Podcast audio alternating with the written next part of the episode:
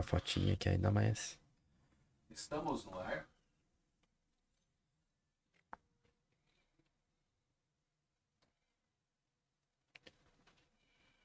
É, mas ele ainda vai como link, tá vendo? Eu acho que se demora um pouquinho, às vezes ele dá uma. De- antes de enviar, de- esperar. Copia e cola. Estamos ao vivo. Vamos lá, então? Pode ir, Fagner. Fala, pessoal, tudo bem? Estamos hoje aqui numa sexta-feira ao vivo, nossa primeira live. E eu vou dar só apenas um recado nesse início, que é para você se inscrever no, no canal, curtir e compartilhar. A gente vai ficar muito feliz. É, eu vou dar uma breve explicação que sobre o que, que a gente vai conversar hoje. Começou o período eleitoral e a gente resolveu fazer algumas entrevistas com alguns candidatos a deputado federal. Então, como sempre, ali no fundo, ao Fagner, que acabou de fazer assim. Aqui ao meu lado, o Marcelo e o nosso entrevistado hoje, que é candidato a deputado federal, que o Marcelo vai apresentar para a gente começar o nosso bate-papo. Um outro aviso importante que eu acabei de me lembrar. Vai ser uma hora e meia. Primeira uma hora, a gente vai ficar conversando. A última meia hora serão perguntas e respostas que se houverem, a gente, a gente vai passar para ele, a gente vai selecionar algumas e passar. Se não houver, o papo continua, beleza? Marcelo, acho que é só isso, né? De recados? Somente. Somente. Foi o que o Ciro comentou. É, hoje nós temos o prazer e o privilégio de receber aqui o Dinei Lennon de Paulo, que ele é candidato a deputado federal, professor, cientista social, militante do movimento social e vereador. Dinei, muito obrigado pela atenção, pelo convite. Saiba agora, você já conhece a casa, mas saiba agora que também ela é mais uma vez a sua casa. E sempre que você quiser vir aqui, estaremos de braços abertos para recebê-lo. Obrigado, boa noite. Boa noite, Marcelo, Ciro, Fagner, Noite. quem tá acompanhando. Eu agradeço o convite. Tive aqui no estúdio numa outra oportunidade também. E me sinto honrado com o convite. É um, um tema que, que vocês trazem para discussão que eu acho importante. E eu sou professor, estou acostumado a ensinar e a gente fala que ensinar é um processo de aprendizagem contínuo, né? A gente ensina e aprende.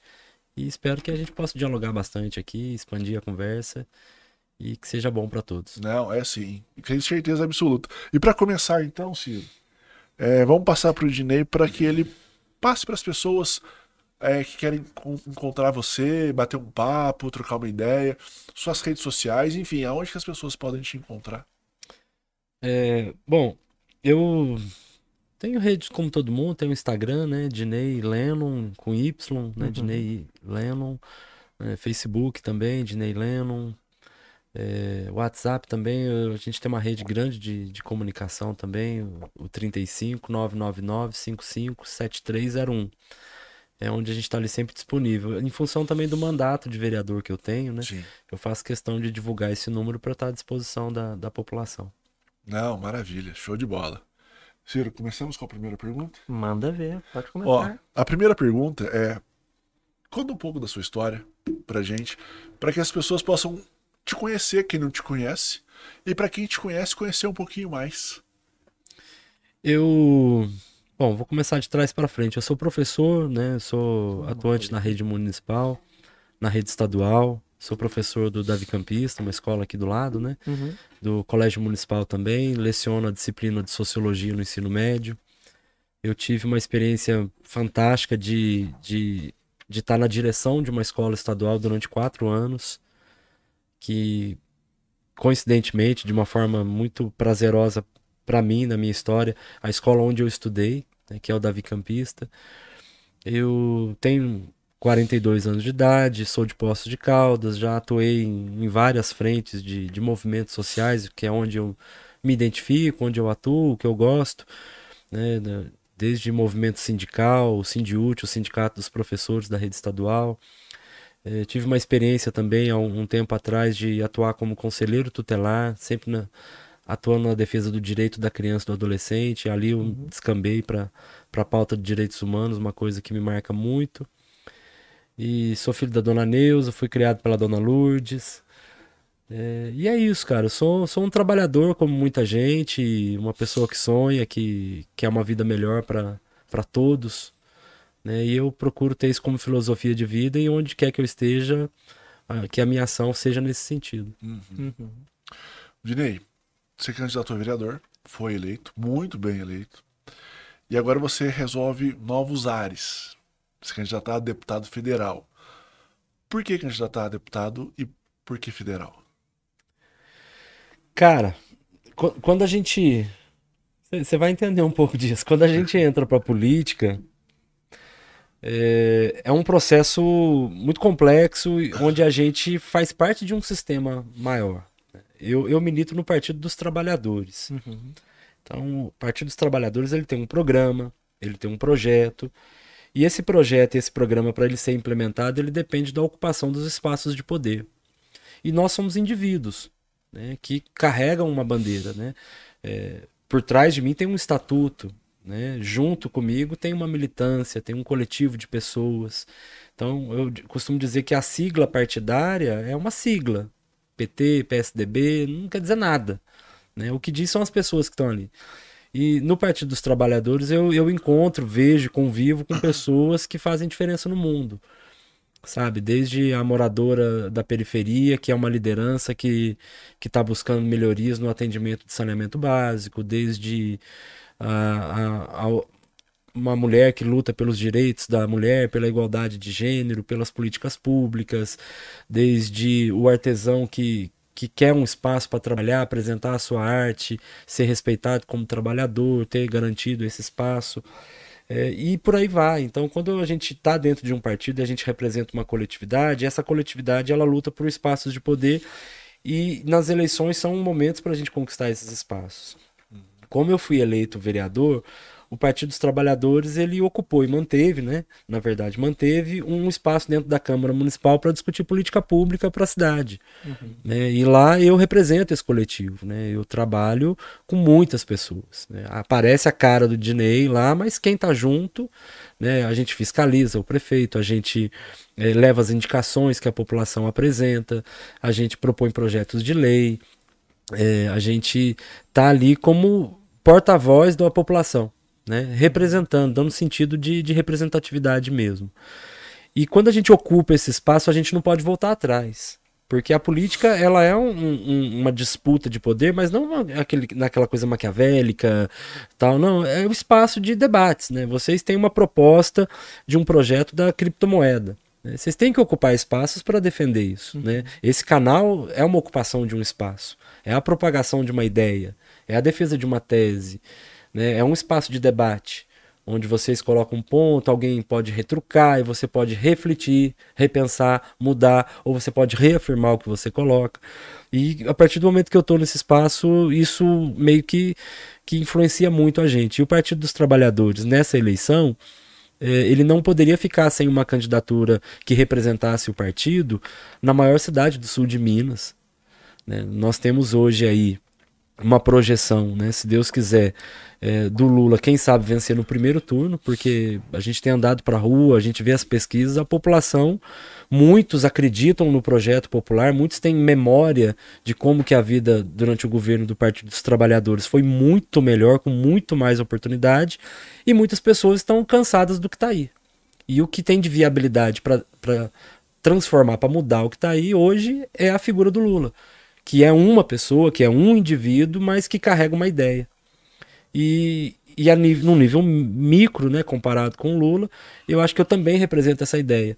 E para nós foi importante que nós tivemos um apoio no encontro municipal do partido com 90 militantes e nós podemos é, apresentar ali duas candidaturas para ocupar esses espaços, a do Dinei para deputado federal e a da Cacá para deputada estadual. E, como se diz, né? A gente é soldado, tem tarefa, tem que cumprir. Então eu tô, tô nessa onda. Eu acredito que a gente vai fazer um bom trabalho. É, o partido, e quando eu falo partido, essa coletividade de pessoas que, que têm sonhos, que fazem no seu dia a dia é, ações diferentes pro, para o próximo, né? Eu acredito que o partido sai fortalecido dessa eleição. Eu acredito que existe a possibilidade de ser eleito né? Porque é, na grande onda de 2002, quando o Lula foi eleito, nós tivemos a eleição de muitos deputados, muitos uhum. deputados. E eu acredito que isso vai acontecer. Então a gente trabalha para isso, para ocupar esses espaços e nesses espaços poder representar aquilo que a gente acredita que é um, um mundo mais justo, um mundo com mais igualdade, um mundo de oportunidade, que a gente possa combater as desigualdades, né? Eu costumo dizer que igualdade não é todo mundo ser igual, igualdade é a porta tá aberta para todo mundo. E aí você entra, se você quiser.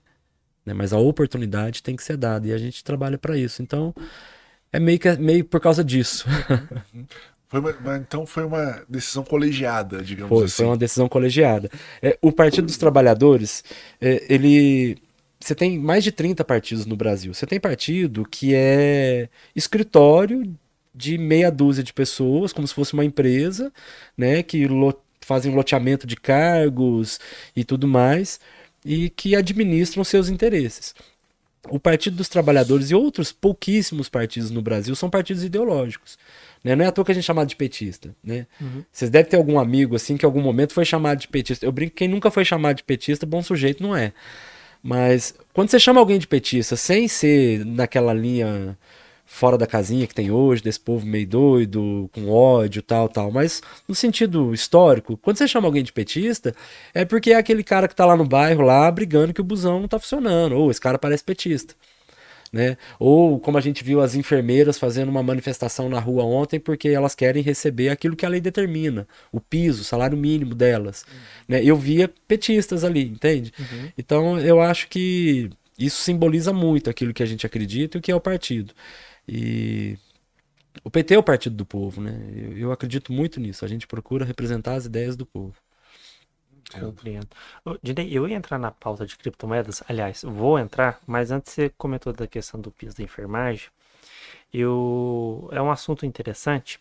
Eu queria te perguntar o seguinte: concordo plenamente que toda profissão tem que ter a sua valorização, sem problema nenhum. É, a questão é esse o aumento de pisos salariais, não só da enfermagem, de outras categorias também, esse aumento impositivo é, seria, vamos dizer assim, muito arbitrário ou não? No sentido, meio que você força a barra, que você cria um outro teto de salário mínimo, por assim dizer. Não sei se é a expressão certa. Cara, eu acho que arbitrário é, é, é um. É, é uma enfermeira ganhar 1.300 reais, cara. Não, Sim, concordo Entende? que 1.300 é baixo, sem é. dúvida alguma. Isso tem que ser corrigido. Né? E como que se corrige isso? Por ações do Estado. O Estado tem que intervir. Ele... Se você deixar simplesmente na mão do mercado, você vai deixar como está hoje. Né? Durante a pandemia, é, na Câmara eu vi várias proposituras de homenagens aos trabalhadores da saúde. E é a coisa mais linda do mundo. Uhum. Moção de congratulações aos profissionais da saúde, todo mundo vai, bate palma, que lindo. Aqueles vídeos de internet, são heróis, são guerreiros. E, e eu vou te falar uma coisa como professor. Uhum. É, as pessoas falam assim: nossa, professor é uma profissão bonita, vocês trabalham por amor. E eu respondo: não, eu trabalho por dinheiro, cara. Com amor. Mas eu trabalho por dinheiro. É o dinheiro que faz eu pagar meu aluguel. Meu menino mandou um WhatsApp agora há pouco, viu uma foto de uma bicicleta, quer que eu dou uma bicicleta pra ele. Pô, o moleque tem direito a ter uma bike, eu quero comprar pra ele. Eu preciso de dinheiro. Sim. Né? Isso não quer dizer que eu não vou entrar na sala de aula com amor e carinho aos meninos e fazer com maior dedicação aquilo que me realiza. Mas eu preciso de salário. É, a, a, imposição, na verdade, no meu entendimento, ela é uma correção. Né? Certo. É, é inadmissível. A, a pessoa que, que recebe o paciente com Covid, sabe? Que, que troca a fralda de um paciente na UTI com Covid, que aplica injeção nesse paciente com Covid, receber R$ 1.300 por mês. Isso aí tem que ser corrigido. Né? Então, se nós temos uma lei do piso hoje, isso gera uma outra demanda. Foi o que eu falei para as enfermeiras ontem. Falou: olha, é muito importante que vocês tenham uma organização classista forte. O sindicato de vocês tem que estar presente nessa discussão. Porque o patrão, se ele te paga um salário, significa que ele ele recebeu mais do que ele está te dando. Isso é a lógica do mercado capitalista. Então, se ele tá te dando uma parte do que ele acumulou, se for necessário, ele vai ter que diminuir uma parte, porque o que tá ficando para ele não surgiu do nada. Surgiu do trabalho. Então, uhum. o trabalho tem que ser valorizado. É, nós do magistério, por exemplo, nós temos um piso nacional do magistério que Poços de Caldas não é cumprido.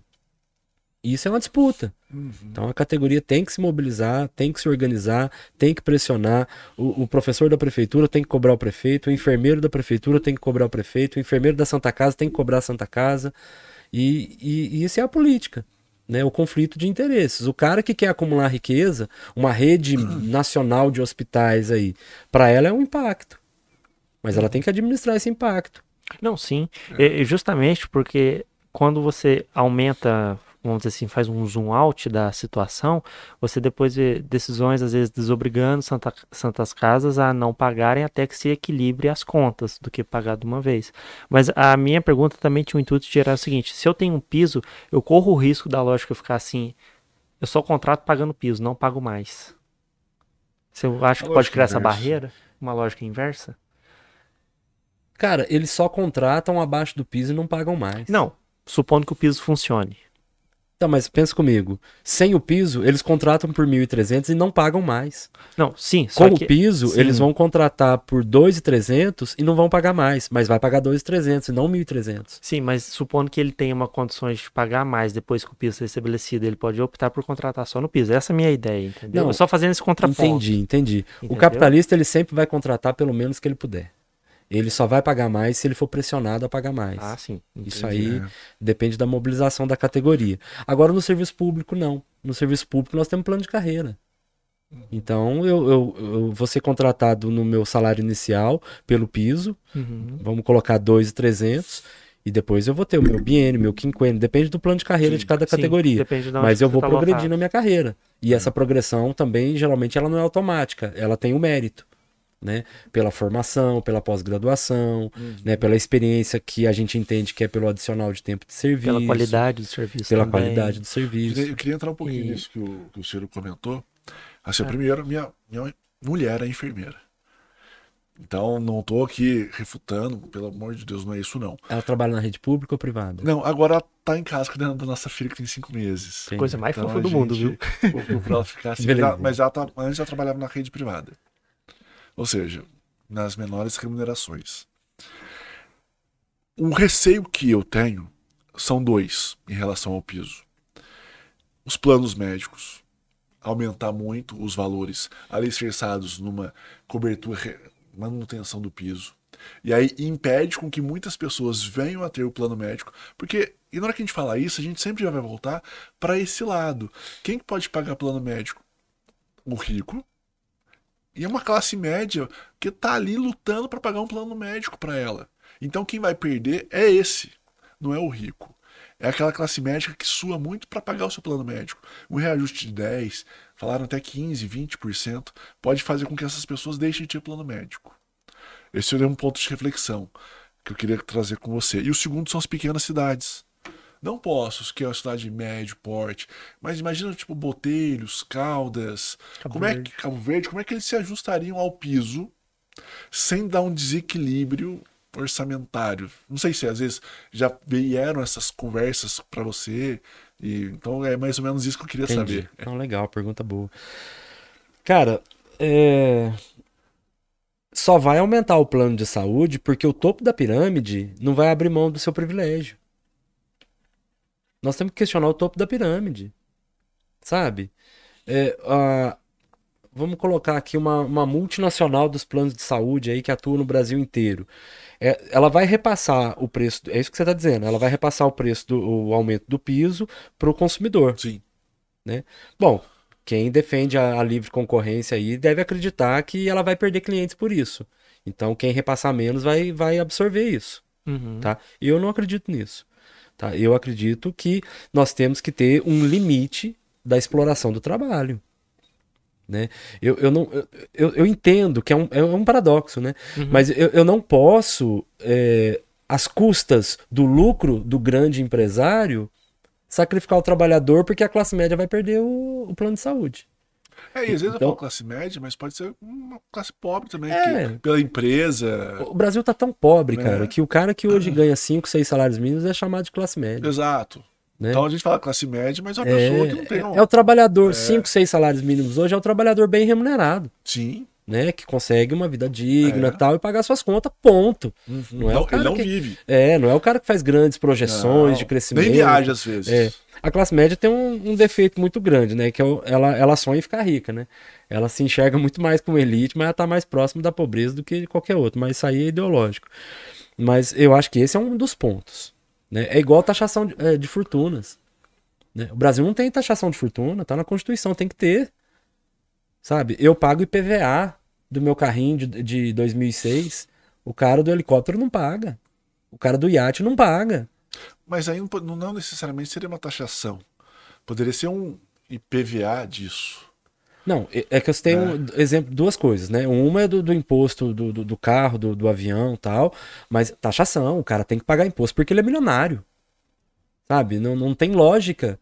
É, todo o patrimônio. Vocês lembram do DuckTales? Né? O, o- todo o patrimônio. O tio, o tio Patinhas, né? Não sei se os meninos novinhos lembram disso. Né? Tinha um desenho da Disney lá, Não né? é na época do Ciro. Não é. Não é. Não É? Mas eu eu não conheço sabe. o tio Patinha. Ah, o tio Patinhas. Quantos anos você tem? Eu, 28. Mas nunca viu o Não é desenho. porque eu tenho memória de quando eu era criancinha. Você já viu o tio Patinhas nadando no cofre de dinheiro dele? Já, cara. É, Era é isso. dinheiro ou era moeda? moeda. Era moeda. É, eu perguntei pra ver se ele caía. Ah, eu não devia ter respondido. Valeu pelo sopro. Devendo um. Todo, todo, todas as moedas que estão naquele cofre do tio Patinhas, elas não surgiram por mágica. Aquilo ali é trabalho. Alguém produziu aquela riqueza. Não foi só o tio Patinhas. O tio Patinhas, ele tem o mérito dele da administração, do investimento. Uma das funções no processo é dele. Mas o grosso do processo não é dele. E aí, o tio Patinhas é o dono do plano de saúde. Nós temos que diminuir isso. Entende? Porque é, é igual a empresa de transporte aqui no município. Toda vez que vai ter aumento da, da tarifa de transporte, se fala do diesel, se fala do, do aumento do salário, que é quase da enfermagem, quase a mesma lógica. Mas não se fala do lucro da empresa. Qual que é o lucro da empresa? Entendeu? Ao preço de quanto que a gente tem que pagar para um, um grupo de meia dúzia de pessoas ficar bilionária, entendeu? Então eu acredito que não tem esse sentido. A gente, por isso que o Estado é importante, porque ele tem que regular isso. Na taxação de grandes fortunas, um dos argumentos para não fazer seria o êxodo das grandes fortunas. Por exemplo, acho que na França, se eu não me Foi, engano, na França taxaram e teve taxar êxodo. grandes fortunas. E aí, até um, que é o Gerard Depardieu, que é um que ele até ele é mais ele é, acho que ele é até socialista, né, se eu não me engano. Ou próximo disso, ele pelo menos ele se proclama assim. Gerard Depardieu é um ator? É. Ator. Ah, tá. É, e aí Ator. ele foi um dos que falou assim: não, se continuar taxando grandes fortunas, eu levo meu dinheiro daqui. E acho que ele chegou a levar uma É. parte. É, Mas na, na taxação você tem que criar uma lei que impeça isso. Então, mas eu acho que ele. Acho que, eu não sei a história como um todo, então faço esse, esse parênteses aqui. Tá. Eu acho que antes, ele viu que ia ser aprovado, ele tirou antes. Eu acho que teve esse, esse, esse êxodo antes, de repente, da taxação. Mas eu acho que o êxodo, medo é esse. Eu acho que, todo esse, êxodo, esse êxodo faz parte da especulação financeira. Porque onde você tem investimento e tem retorno, você não deixa de investir, não. Você pode até fazer uma especulação, mas você sabe que você tem retorno, você não tira. Se você fizer uma taxação de grandes fortunas no Brasil, a Coca-Cola não vai embora, não. A gente vai continuar tomando Coca-Cola. Não, eu concordo que ela não vai embora, mas acredito que ela diminua. E não há Se possibilidade. tiver mercado, eu acho que não. Sabe por quê? Se você... É, é é uma pergunta de futurologia complicada. É. Pro- a resposta pode depender pros dois lados. É, mas é futurologia, mas é, ma- mas é economia. Porque se você faz uma taxação, e aí tem que pensar uma coisa: qual o destino dessa taxação? Uhum. Se você investe esse recurso em políticas econômicas que geram consumo, por exemplo, é, você você tira aqui para voltar daqui. Entende? É, tipo, Então, uma é- taxação que, que acrescente um valor ao Bolsa Família. mas sabe qual que é o problema assim, da taxação? Desculpa, só Não, adentrando um pouquinho ideia. nessa, nessa questão. É, por exemplo, eu vou taxar grandes fortunas da pessoa física, da pessoa jurídica, mas se eu taxo da pessoa jurídica, eu não estou impedindo ela que, que ela reinvista. Se eu taxo da pessoa física, ela não pode fazer uma holding familiar e escamotear os bens. Nós temos que criar regras para que toda pessoa jurídica e física tenha essa responsabilidade social com o país que ela está inserido. Sabe? Tanto pessoa física quanto jurídica, ela tem que entender uma coisa. Ela está criando, ela está acumulando riqueza num país onde 30 milhões de pessoas hoje não sabe se vai ter janta amanhã, cara. Então, ela tem que ter esse compromisso. Agora, se ela não tem uma consciência, você tem que ter uma imposição de consciência. É igual a escola, sabe? É, a gente quer que todos os alunos cheguem no horário e assistam a aula. Mas se eles não têm essa consciência da importância do estudo, a importância de prestar atenção na aula, você cria regra.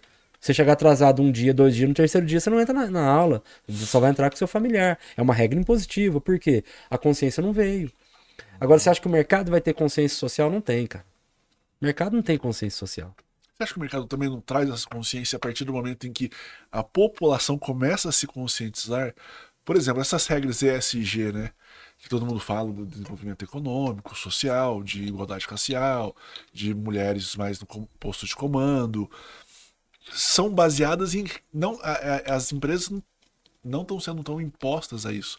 Elas estão criando isso por si Um só. pouco, um pouco, um pouco, porque tem nichos de mercado hoje. Exato, mas é. um- mas é um mercado se autorregulando, né? As pessoas mudando seus hábitos de consumo e as empresas entendendo e mudando. Mas ele, ele não vai, eu concordo, em algumas posturas sim, mas ele não vai abrir mão da sua cobiça financeira de forma alguma. Se tivesse essa consciência social, você não tinha uma Bélgica de primeiro mundo aos custos do Reino do Congo. Entende? Se tivesse uma consciência social, você não tinha uma custos? Inglaterra É porque acho que foi colônia de exploração. Isso? Ah, isso, tá. isso. É, por exemplo, você não, a consciência social. Que consciência social a Inglaterra teve sobre a África do Sul? Sim, nenhum. Que consciência Portugal teve sobre o Brasil? Então não tem consciência. Então, assim, nós que estamos do lado de cá, e quando eu me coloco do lado de cá, eu tô do lado do povo trabalhador. né? O meu povo produz riqueza. Entendeu? A gente tem uma empresa aqui, a Alcoa, uma empresa canadense. Né? Quando a Alcoa, de uma forma, ela aplica o seu dinheiro e manda de volta para o Canadá, aquilo que está enriquecendo o Canadá é o dinheiro que saiu do suor do seu João, que mora aqui na Vila Cruz e trabalha na, na Alcoa. Foi o seu João que produziu essa riqueza. Não foi o canadense que está lá com o computador olhando os gráficos da empresa. Então, assim, eu tô do lado do seu João. Né? A, a, eu, eu vivo como ele, eu como como ele, eu vivo no mesmo espaço que ele, eu tenho as mesmas necessidades que ele e eu me identifico nele, porque eu sei que ele produziu a riqueza. Ele é um exemplo Sim. da figura do trabalhador. É, ele produziu a riqueza da Alcoa. Mas, Ednei, você seria então contrário a, por exemplo, ao comandar o dinheiro para o Canadá? Não, porque se a gente fizer isso também, o sistema é capitalista, tá? Mas você tem que ter uma lei de remessa de lucro pro exterior. Isso tem que ter, cara. Entendeu? Porque senão você não tem compromisso com o país também. Né? Você tem que ter uma contrapartida. Mas já não está tendo? Cara, depende. Por exemplo, na, na época do, do Collor, eh, eu lembro, dire... eu lembro que ele fez uma mudança que a lei de, de remessa de lucro pro exterior, ela era mínima. Entendeu? Aí você fala, nossa, quanto investimento vem pro Brasil? Eles chamam de investimento uma coisa que não é investimento. Né? Que- o que, que as mineradoras vão fazer com a Serra do Curral lá na região de- metropolitana de BH quando acabar o minério? Em tese, deveriam regenerar o lugar, né? Não vão, cara. Não vão. O que, que a Vale do Rio Doce fez pelas milhares de mortes, eh, de, de destruição lá da- que aconteceu na- nas famílias de Mariana e Brumadinho? Ah, em relação da Vale, eu, em, ca- em casos familiares, não sei, mas a contrapartida dela pagar a multa de 37 bilhões, ela tem cumprido. Ela tem cumprido porque o Estado mandou. Não, sim, mas aí. Porque o Estado mandou. Sim, ela mas é- recorreu. Sim, não, sim, sim. A, a- a história, por exemplo, mas o, o, o dinheiro não foi pro governo estadual, ele foi parar no município. que Eu achei Sim. que é muito certo que a Foi vida uma acontece decisão no Do município. Estado através da Assembleia. Sim. E aí, é... não, sim. Só que também, acho que se não me engano, foi até conciliação depois, uma parte do acordo, alguma coisa assim. Esse ato dela querer conciliar também é. Uh, gente, perdi o raciocínio. Que a Vale Era- refez algumas partes, é isso? Isso. É, Ao lado das famílias, não sei mesmo como está, mas que desse lado que teve esse retorno, até concordo que funcionou. Não, funcionou porque o Estado foi impositivo. Sim. Funcionou porque a justiça bateu. Uhum. E ela fez acordo porque o acordo era bom pra ela, porque ela tinha que pagar muito mais. Muito mais. Você sabia que a Vale do Rio Doce, ela, ela foi, eu não lembro o número exato agora, Uhum. mas ela foi vendida por um valor que em três anos ela lucrou três vezes o valor que ela foi vendida. Isso é criminoso, cara. Foi o Fernando Henrique Cardoso que fez isso. 3 bilhões. É, se eu não me engano, 1,3 bilhões, 3 bilhões. Eu sei que depois foi para 12 o faturamento dela. Entende? Então, assim, é, o Estado ele é super importante. né? Não o Estado opressor, que cobra imposto, que não faz nada, o Estado corrupto. Isso, é, o Estado, eu entendo o Estado como um carro. Uhum. Né? Depende de como você dirige ele. Você tem bons pilotos e maus pilotos. né? E para que lado você dirige. Mas é precisa regulamentar A- as grandes fortunas, no meu entendimento, no Brasil é criminoso, cara. É criminoso porque é, para um país extremamente desigual como o nosso, é, que não tem uma legislação que procura coibir, amenizar essa desigualdade, isso é, é lastimável. É, é um posto sobre grandes fortunas, eu devo confessar que eu não sou grande entendi- entendedor do tema. O que eu sei é que as pessoas que falam, às vezes, falam que haveria esse êxodo, talvez, desse material pensante, dessas grandes fortunas do Brasil, para outros locais, ou uma forma de fazer com que ela seja blindada e não seja alcançada. Mas você sabe que esse discurso, cara, é um discurso ideológico? Isso aí é um discurso do cara que não quer ser taxado. Sim, pode ser. É um discurso dele. Eu lembro uma entrevista do João Pedro Stedley, um dos líderes do Movimento Sem Terra, na, num jornal que tem na Band, que passa à noite. Esqueci o nome agora. E ele. E o cara fala assim: ah, é, vocês do, do Movimento Sem Terra defendem a agroecologia, tal, tal, tal, mas a Monsanto também tem uma responsabilidade porque o transgênico é bom, tal, tal, tal, porque cientistas dizem isso. Aí ele responde assim: fala, qual cientista? Quem que paga o salário desse cientista? Né? Então, eu, eu acho que é, que é por aí. O discurso ele vem carregado de ideologia. A taxação de fortunas, ela beneficia a toda a sociedade. Alguém vai se incomodar com ela? A priori, quem deveria se incomodar é só os milionários, Uhum. Uhum. não nós. Sim, Né? Porque a taxação vai melhorar para mim. Esse dinheiro, eu, é lógico, é uma rede, tem que funcionar. Eu quero que o, o Ike Batista, sei lá quem, esses milionários, ao serem taxados, que Não, o dinheiro não é deles- mais. Ele já tá falido. O Og Batista. Ou lá do WhatsApp. Ju- lá. Junta nós tudo aqui, ele tá melhor que nós ainda. Ah, não. É outra história. Aí é outra história. Mas, O ele- é mas que acho que a taxação de grande fortuna não ia pegar ele, não. Ele tá falido. É. Fala um bambambam bam, bam aí hoje, do Brasil. Jorge O Paulo Jorge Leman, Paulo Lemão é o mais famoso. é mais Então. rico. Eu, Só que a fortuna dele tá fora do país já. É. É, acho que 90%. Tá vendo? Tá vendo? Mas Eu ele acho- construiu lá fora, eu acho, já. É o dono da Ambev, né? É. E, então, eu dou muito dinheiro pra esse cara.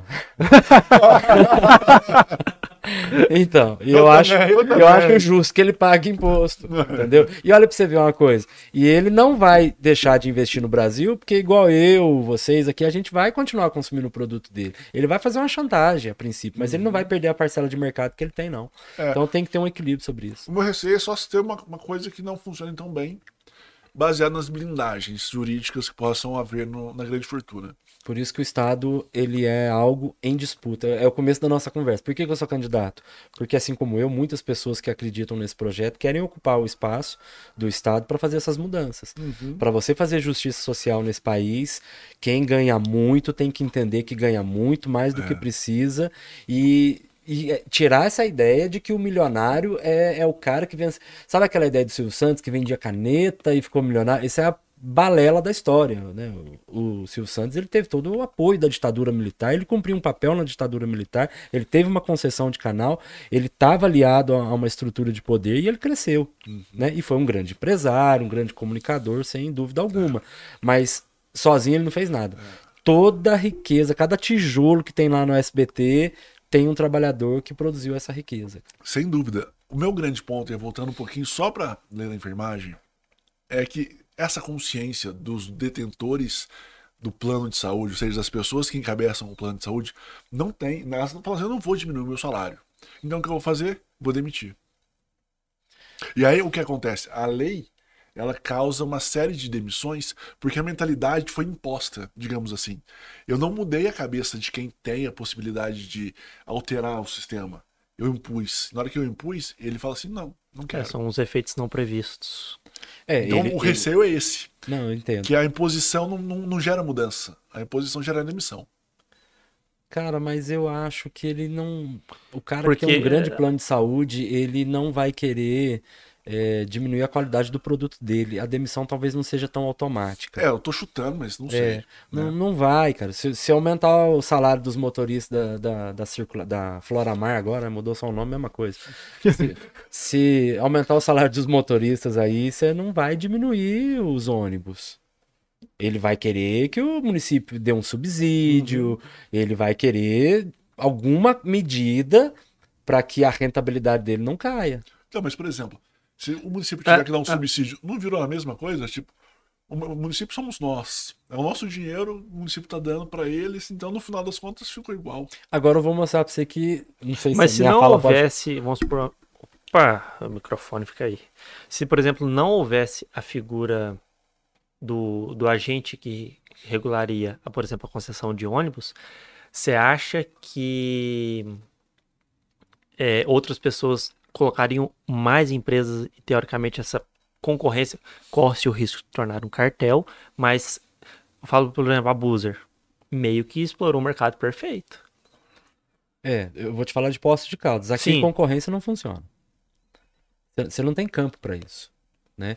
E você vai Então, parcelar mas um. você não tem campo porque você tem uma concessão exclusiva. Se não houvesse, como ficaria? Eu acho que teria uma dificuldade. Também acho no início. É, é. Por quê? Porque você tem um, um- um público consumidor que seria fragmentado. Uhum. Sabe? Eu acho que esse é um dos problemas também. É, eu acho que você não teria duas empresas explorando o mesmo trajeto. Sim, provável que não. E aí o que, que adiantaria a concorrência? Se cada um explora um trajeto. É, porque virou- o custo operacional seria igual. Entende? O contrato daqui de Poços, é, da Circular, que eu conheci a fundo, é, é um contrato muito, muito errado, cara. É o contrato baseado no cálculo do IPK, Índice de, é, de Passageiros por Quilômetro. Então, assim, eu gosto até de explicar, é simples. Você pega um busão que sai daqui do terminal, vai até o Juca Cobra lá no conjunto e volta. O custo operacional dele de ida e volta é um. Pneu, gasolina, mão de obra, papapá. É a mesma coisa, com 10 e com 50. Não muda um pouquinho? Ah, Mínima pensando coisa, igual mas- Ford, você vai achar alguma coisinha, Uma margem- peso. uma margem de Uma erro. molinha, É, talvez, é, uma mas é. coisa pequena. Isso. Mas, assim, a grosso modo, 10 passageiros, 50 passageiros, o custo é o mesmo. Então, o que que barateia o transporte nesse, nesse modelo de contrato? Quanto mais pessoas dentro do busão, mais barato. Se custa 100 reais ah, esse trajeto, você bota 10 passageiros, tem que cobrar 10 conto. Você bota 50 passageiros, você pode cobrar 2. Né? Então, esse modelo, ele é um modelo para que o ônibus seja muito usado. Então, ele tem uma lógica que ele incentiva o uso do transporte coletivo, mas nesse modelo, se você for, for fragmentar para duas empresas, já não vai funcionar. Você teria que pagar por quilometragem, né? Aí teria que fazer um outro levantamento. Eu não sei se, Se mudasse, Poços- seria por etapas, que se tacar de uma vez é caos. É, é, me incomoda esse, essa, esse mandonismo que a gente tem em Poços, sabe? Eu, como vereador, eu falo, sabe? A impressão que eu tenho é, é que não é que é o prefeito que manda no transporte, parece que o transporte que manda no prefeito, sabe? E eu falo isso tranquilamente porque eu sinto isso, sabe? Eu já tive situações de, de gente da prefeitura com poder na, na- nessa área dizendo: Ó, eu tô cobrando a empresa, mas a empresa não, não tá atendendo. Eu falo, mas como assim, velho? É, eu fui diretor de escola. Eu contratei uma empresa pra fazer uma cozinha. Eu falei pro cara que eu quero que a janela fique do lado direito. Se eu chegar lá e o cara botou o lado esquerdo, eu mando ele refazer. ué, Lógico, sim. né? Não, é, não, porque eu quero. Não, tá errado. Aqui em Poços é um caso. Eu acho que não é muito diferente de muitos lugares, não, porque onde tem o, o poder econômico, né? Você tem que ter um poder político que se sobreponha, né? E decidido, né? Que tenha um posicionamento firme. Aqui em Poços não tem, não. Aqui, infelizmente, a minha opinião é essa, a empresa que manda. Só queria entrar um pouquinho nesse lado do subsídio. Você acha que eu acabei perguntando e ver esse gancho? Eu queria falar também. é. Cara, então, por incrível assim, eu- a minha fala assim de um defensor do Estado, presente, tal, tal, tal, eu não sou contra o subsídio, cara. Por quê? É, porque a, a realidade tá posta, cara. Né? A sociedade é capitalista, a empresa precisa de dinheiro para viver, cara. Ela tem direito a ter lucro, é o que eu falei. Eu não sou contra o empresário ganhar dinheiro, né? Mas você tem que ter um, um limite. Ninguém vai operar no prejuízo. Exato, que ele ganhe, que ele possa ter o, o capital acumulado para investimento, tá? Isso aí é perfeito, tem que ter. É, o subsídio que você falou, né? A gente não paga na passagem, mas paga nos impostos. E às vezes a população não percebe isso, né? Não, mas que é imposto no consumo aí que piorou. É, ah, nossa, a prefeitura deu um subsídio, saiu de 5 para 3 reais, que bom que é. Aí você chega lá no PSF, tinha dois médicos, tem um. né? Exatamente. É, eu também acho. A, a gente tem que buscar um equilíbrio sobre isso, sabe? A saúde, eles falam de saúde financeira da empresa. A saúde financeira da empresa, o equilíbrio do poder público. Mas eu digo assim, se eu fosse prefeito, né, é, eu faria o subsídio, mas eu mandaria no transporte. Mandaria, de fato. Mandaria, porque é o exemplo do pedreiro que está trabalhando na escola. Você foi contratado para fazer o serviço do jeito que eu falar. O conhecimento técnico você tem e tal, mas quem manda é o contratante. Eu não sou contra o subsídio. A realidade hoje, é, vários municípios fazem isso. O problema hoje, em Poço de Caldas, do subsídio, é que o cálculo de passageiros, ele é feito pela empresa. Aí não, cara. É a mesma coisa você contratar alguém para fazer uma obra e no final da obra você perguntar para ele quanto saco de cimento ele gastou e o que ele falar, você tem que acreditar. Você não estava lá, você não controlou né? Você faz um controle. Se precisa de um saco, você me pede, eu anoto tal. Aí eu tô acompanhando, tô vendo se, se realmente gastou tal. O transporte coletivo hoje, a empresa faz o levantamento e passa para a prefeitura. Então, se ela diz que ela carrega 500 passageiros, eu tô especulando. Tá? Uhum. Porque chega de, de processo. é, exemplo. Um número é, hipotético. É um exemplo. Mas se a empresa carrega 500 passageiros e põe na planilha e carregou 5, nesse cálculo de IPK, Aí você põe na planilha, o preço tem que ser mais alto. Né? Então o município tem que ter um controle absoluto. Uma bilhetra bilhetragem eletrônica, uma catraca eletrônica, acompanhamento é, em tempo real. Né, para que o município seja o gestor do transporte público. Então eu não me oponho ao subsídio, contanto que o município tenha controle sobre isso. Uhum. Entendi. Eu vou mudar o tema. Eu, eu vou mudar o tema um pouquinho para aproveitar e falar um pouquinho de cripto, depois ir para as outras questões e pegar gancho nessa pergunta digital sua a traca eletrônica me lembrou. Deixa eu falar perto do microfone aqui, né? É, Dinei, se você é, possivelmente ganhar, for eleito deputado federal, porque, é, qual a sua opinião no caso da regulamentação de criptomoedas, do projeto de lei que está correndo? Então, é, foi o que eu comentei com vocês nos bastidores. Eu tenho Sim. humildade para falar que é um assunto que eu me interessei no tempo que vocês me convidaram para vir para cá. Sim. Tá? Que eu dei uma lida tal. E que bom que você se interessou, até é bom Não, saber é, disso. É, mas me sinto muito despreparado para falar, mas vamos lá. Cara, é, é uma proposta inovadora, uma proposta que vem com, com o advento da tecnologia, né?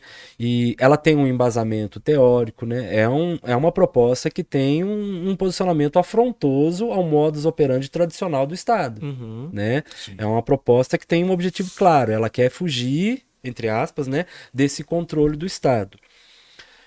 Trabalhando na perspectiva de que o Estado não é nosso, eu entendo trabalhando na perspectiva do que o Estado é nosso, tem um, uma outra percepção. Eu acredito que é algo que está avançado, está caminhando e que em algum momento ele tem que ser regulamentado. Muito do que eu li, e aí eu acho que eu, eu sou professor, ensino muita coisa, mas hoje vocês que vão me, me ensinar. É, muito do que eu li, a minha preocupação maior é essa falta de controle que talvez seja a essência do projeto, né? Mas que dá uma abertura para muitas outras coisas que a ausência de, de controle do Estado pode provocar. Né? Uhum. Eu dei um Google lá, pedi para um amigo meu pesquisar, ele me mandou material tal, e eu vi muita informação sobre como essa falta de controle ela dá possibilidade para atividades criminosas e coisas do tipo. Uhum. Ao mesmo tempo, é, a gente vê países que já estão adotando. Sim, né? já é o Salvador é o Salvador. Isso. Mas que também é um país que adotou, mas que também nos últimos meses teve um prejuízo muito grande. É, tá passando Sim. um problema porque teve uma desvalorização alta, então eles estão sofrendo isso. Porque o, o, o dinheiro deles ele atrelaram ao Bitcoin. Isso. E o Bitcoin desvalorizou muito, então meio que perderam capacidade de pagamento. Mas se o Bitcoin valorizar demais, eles meio que resolvem esse problema. É. Quando mas... não se sabe. Então, Caboclo, mas, mas aí é, é um país que tem a sua moeda atrelada ao Bitcoin. Ou o contrário? É, não, é, na realidade lá são duas moedas de curso legal. Dólar e Bitcoin. Só que eles adotaram Bitcoin justamente para fugir do dólar um pouco. Uhum. Porque a, a, economia salvadorenha é. Eu não tenho o número exato, mas acho que em torno de 25% depende de remessa estrangeira. Então era muito comum o, o salvadorenho sair de El Salvador, trabalhar nos Estados Unidos e fazer remessa de dinheiro. Uhum. Só que muitos estavam fazendo pelo Bitcoin para pular o sistema financeiro tradicional, porque eu tenho uma ponta só, quem recebe quem envia. No tradicional tem o tipo Western Union, tem o imposto, tem, você paga uma taxa, taxa única tá. na rede do Bitcoin. É, a Venezuela fez nesse sentido, então. Pra fugir. De, o, eles têm, eu não sei que sentido é a deles. Eu sei que eles têm uma que é lastrada no petróleo. Sim. A moeda chama Petro. Sim. Não sei quantidade que vai ser emitida, como que é o controle disso. É, o da Venezuela é mais uma tentativa de fugir aos bloqueios econômicos que os Estados Unidos Sim. impõem. É, É, que inclusive é um Acredito país que tem algumas faz medidas sentido. que eu acho interessantes na área social. E aí eu falei, pô, peraí, tem gente que, que toma mais pra cá, digamos assim, que tá adotando, né? É, mas me preocupa o caso de El Salvador, porque aí você é, é uma grande é um grande volume de capital, digamos assim, né? Desvalorizado numa economia de um país subdesenvolvido. Imagina o sufoco que o povo tá passando lá. Eu, eu fico preocupado com isso, sabe? É, igual- Ah, só igual- paralelo, mas ele é menos desvalorizado que o dólar. O dólar é mais desvalorizado ainda. mas, que o nos, Bitcoin. mas nos últimos meses foi 60%, se não me engano. A queda do Bitcoin? É. Sim, mas no dólar você pega no começo ele dá mais de 80. Nossa senhora, parecido. Ah, não, seria mais ou menos igual ao real, né? É, o real O brasileiro real de perdeu 85% 94 do poder de compra. hoje, Se você volta com É. 100 reais no tempo hoje, você tem 13. Sim, Então Sim, lá eles adotaram uma menos fraca, por assim dizer. sim. É mas, forma mas lá num, num curto período, né? o, o Que eu acho que aí- problema aí é a É o catástrofe. curto período. É, o curto É. período é complicado. Porque realmente o real pode estar se desvalorizando 10% ao ano, mas é 10%. Uhum. É. O Bitcoin foi 60%. Isso meio que se, meio que se mescla com inflação e tal, você nem, nem percebe. É, né? Você percebe, você percebe, mas não fica tão claro assim ao ponto de você ficar desesperado. Sim. É, eu acredito que tem que ter uma regulamentação, que o Estado ele tem que acompanhar isso, né? Por, por esses fatores, tanto da, da, da, da abertura, da facilidade para questões ilegais, mas para a defesa da, da economia nacional também. Né? Nós temos leis que regulam crimes contra a economia também. Né? E, e a natureza dessas leis é, é essa: é você proteger o interesse coletivo, o bem comum, o patrimônio nacional, a riqueza, a economia como um todo. E nesse sentido é importante que tenha. O que eu vi no, no Congresso Nacional, um projeto que foi aprovado no Senado, né, que tá- foi para a Câmara dos Deputados, Isso. se eu não me engano, um deputado do Podemos, do, do Solidariedade, uma coisa assim. E, e ele faz, ele dá essa abertura para que o Poder Executivo possa, através de decreto, eh, regulamentar isso, a- atrelando ao Banco Central, a Receita e outros órgãos. Porque o decreto seria mais rápido, né? Uma movimentação. É, decreto sempre é mais rápido, mas é sempre mais perigoso. Sim. Ainda mais quando você tem um Bolsonaro da vida na presidência, que é um, um caboclo sem noção de nada, né? E aí isso me, me deixa preocupado. Não, mas eu falo numa boa mesmo, é porque o decreto, ele te dá uma margem, pro Poder Executivo, ele te dá uma margem mais autoritária, né? Claro. né? Você cria uma lei, será regulamentado por decreto, o cara vai fazer como ele quer. Né? E aí, a nível federal hoje, seria um perigo muito grande. Não, com certeza. O grande ponto é que assim, acho eu tava até lendo algumas pessoas no tema e falaram assim, as pessoas acham que para as pessoas que gostam da criptomoeda, a regulamentação é ruim, mas não é. Porque quando você regulamenta, você torna claro uma regra de jogo e o Estado automaticamente ele também diz: "Concordo com a criptomoeda". Sim. Nestes termos, mas concordo. É, é interessante que haja a liberdade, mas é, que haja um entendimento do que está acontecendo e medidas que possam é, conter eventu- eventuais desvios dessa liberdade. Porque, assim, algumas coisas são complicadas.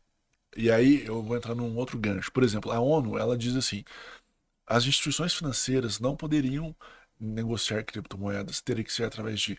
Isso é uma, né, uma, uma sugestão da ONU. Deveria, então, na verdade, fazer através de corretoras próprias, específicas. Isso facilitaria o controle.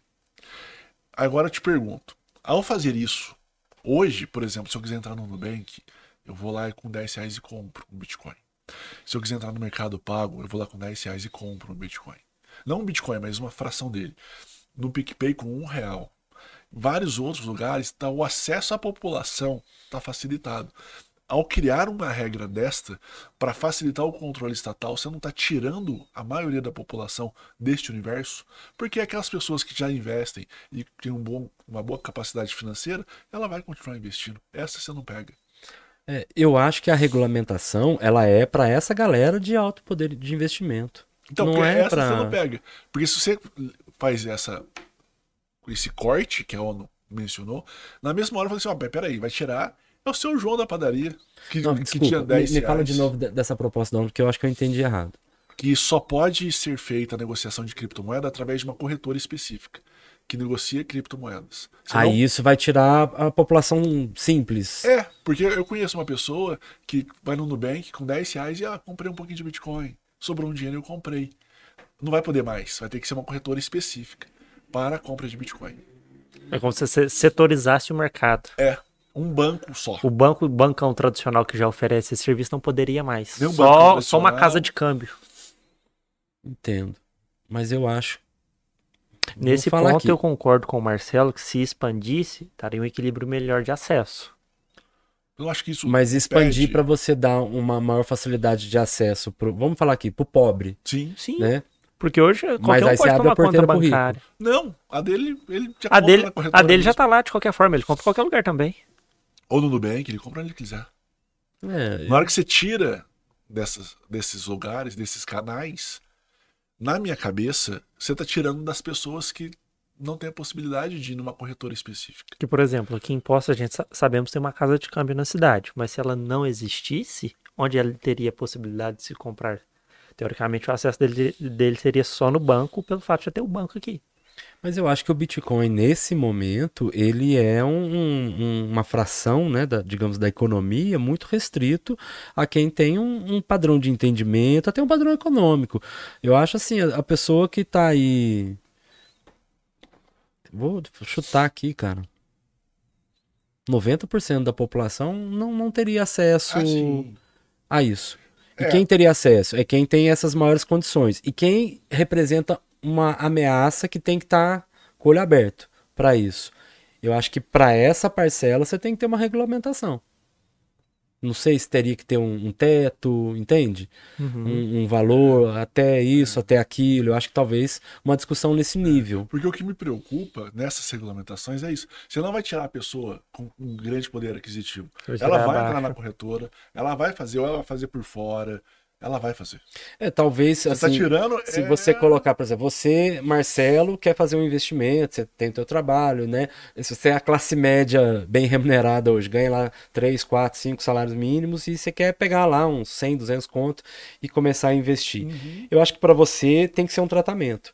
Agora, para o cara que vai fazer especulação, tudo, eu acho que tem que ser outro. Sim. Acho que a pirâmide financeira, principalmente, Sim. que são esses programas que essas Esses empresas que absurdos, né? É, Recentemente informam uma foi fechada em São Paulo por pirâmide. É. Eu acho que isso tem que ser um rigor forte. É que nós comentamos que é, é igual o consórcio, né? Só que aí o cara é- é, Parece um pouco. Isso na teoria marxista eu, eu- me, me faz pensar, né? Não sei se é o melhor exemplo, mas no, no- na acumulação primitiva de capital, né? Porque aí você. Só que como você não tem um lastro produtivo, é um lastro virtual Exato. que não existe, então como que você vai acumular isso? Você tem que fazer igual você Tipo, falou, é. é a, a pirâmide, né? Tira de um, passa para outro. E aí uma hora ela quebra. E na hora que ela quebra, ela. A pessoa que tá lá na ponta, ela conseguiu acumular o capital dela. É. E aí ela quebra a base e a base estava muito É, e quem tá na ponta é, é só mais um investimento, igual bolsa de valores. Eu comprei uma ação de uma empresa, apostei, não deu certo, eu tenho outras. Quem tá na ponta da pirâmide, com certeza, essa quebradeira, digamos assim, vai afetar ela, mas não vai a quebrar de fato. Sim. Quem tá aqui embaixo vai quebrar É. de fato. Pra ter uma ideia, Dinei, o... tem um farol do Bitcoin lá de Cabo Frio. Esse caso é Ele- famoso. Em tese, ele causou prejuízo na ordem de 38 bilhões para a população. E aí pegou gente com muito dinheiro. Por exemplo, lá pegou uma Juliana Paz da vida, perdeu um milhão de reais lá. Tá Acho tudo que o Rafael certo. Portugal também foi, né? Caiu. Tá tudo certo. Alguns famosos caíram. Para esses, no golpe. perder um milhão de reais, claro que ninguém quer perder um milhão de reais. Mas não muda a vida deles. Eu não tô querendo perder nem mil reais. É, Daí quanto que perdeu já chora. mas tem gente que perdeu a economia de uma vida. Sim. Sim. Esse é uma- um absurdo. Porque é uma pessoa que trabalhou 20 anos e caiu nesse golpe. Sim. Pra Juliana Paz é ruim, é, mas ela continua tocando a vida, tal, tal, tal. Dois contratos Pra de essa? publicidade paga. É, pra essa pessoa não. Pra essa ela trabalhou 30 anos, árduas penas, conseguiu juntar um dinheirinho e foi ludibriada. Aí sim, eu acho que a regulação tem que ser forte. Eu também acho. Pra pegar esse, esse tipo de especulação. Sim. Porque é um absurdo. Mas isso também es- es- escapa até um pouco do jurídico e do econômico, que é uma coisa que você vive falando. Da pessoa ver o dinheiro vindo de uma vez, a ganância da gente de querer ganhar. Isso, isso para mim até- não é nem algo político ou jurídico ou econômico, é puramente psicológico. Tem aquela história, num país com pessoas menos favorecidas, pessoas mais pobres, elas querem mudar de vida mais rápido ou de uma outra forma. Não querem viver o que elas vivem. Elas estão mais fáceis de serem atraídas por esses golpes. Sim. É um país com uma boa remuneração, a pessoa ah, não bota muita fé. Ponto outro, ponto outro. Ponto outro, deixa eu abrir aqui minhas listinhas de perguntas. É, Dinei, eu vou entrar agora em outros temas sem ser cripto. Por exemplo, hum, algo recente que aconteceu agora, aulas online. O que, que você foi? A favor, Professor, então, tem que ter a opinião. favor ou não, esse negócio foi um É, problema, foi uma um café, Vamos molhar o solução. bico, vamos molhar o bico antes. Então, antes da gente começar, deixa eu pegar um café também. Ah, você falou de aula, aula, escola, escola, café, cara. É, é assim. cafezinho aqui que eu também quero. Só para um controle nosso, nós, a gente começou às 19h20.